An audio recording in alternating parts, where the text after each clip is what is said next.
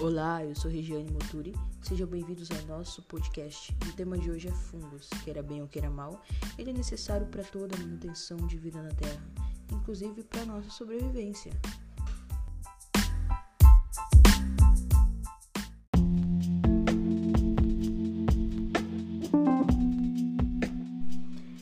Bem, entrevistei uma criança e um adulto para que possamos trazer essa discussão para o ambiente familiar, de modo a refletir diante dos preceitos que nos são passados desde criança e que guardamos quando adultos.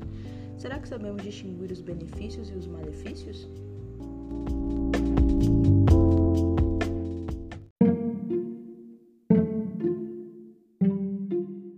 Oi, o meu nome é Mariane, eu tenho 12 anos e o que eu sei sobre fungos, quando dá fungos no pão, é porque o fungos, o pão tá começando a ficar velho. E também, pelo que eu sei, o fungos vem por dentro do pão, vem de dentro para cima.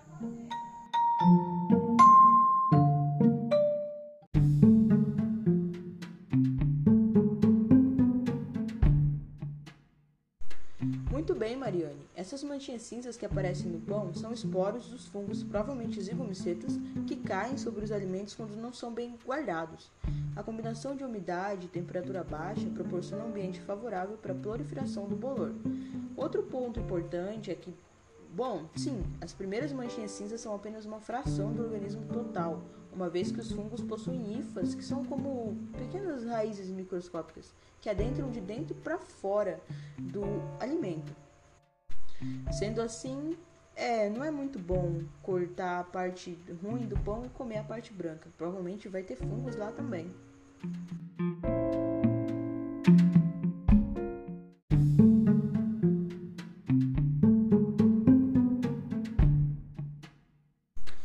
Ok, ok. Mas a função dos fungos é apenas fazer mal ou nos estressar aparecendo nos nossos alimentos ou nos causando doenças?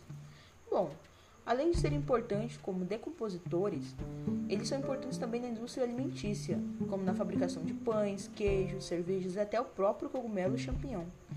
Os fungos também são muito importantes na indústria farmacêutica, como por exemplo na produção de antibióticos como a penicilina.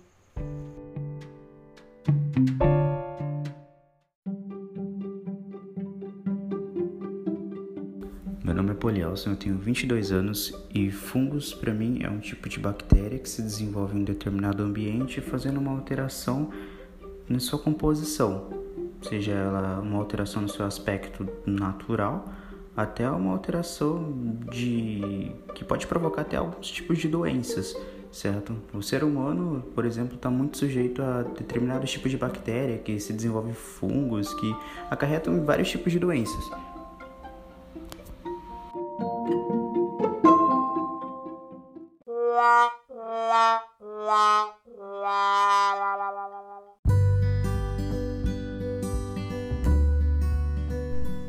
Hum, evidente que algumas pessoas costumam confundir fungos com bactérias. Isso se deve pela existência de alguns fungos que criam colônias microscópicas que se assemelham com as colônias de bactérias, como no caso das leveduras. Entretanto, elas se diferem bastante na sua estrutura e morfologia. Bom, por hoje é só. Obrigada por ter ouvido até aqui. Nos vemos na próxima.